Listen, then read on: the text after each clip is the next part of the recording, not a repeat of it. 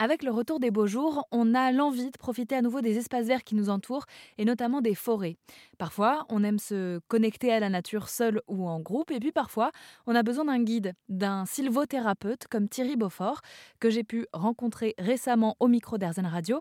Il a écrit un ouvrage sur le sujet, Le pouvoir caché des arbres aux éditions Dauphin et vous propose notamment de découvrir votre arbre protecteur. Chaque arbre a un bienfait particulier.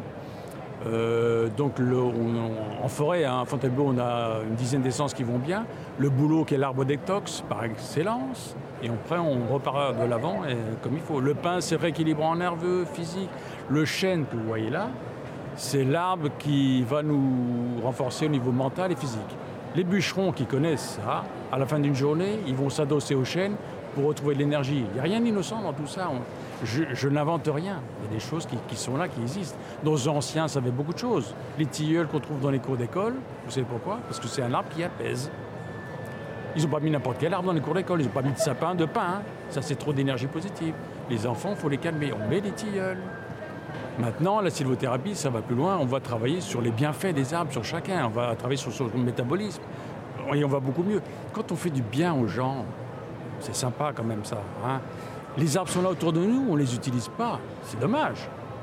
Après, l'idéal, c'est d'aller voir déjà son arbre protecteur. Vous avez un calendrier celte là qui permet de connaître son arbre protecteur.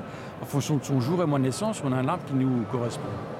Il nous est arrivé des fois en forêt, moi le premier, mais sans le savoir, de passer devant un arbre et hop, d'être attiré et continuer mon chemin. Et j'aurais dû m'arrêter.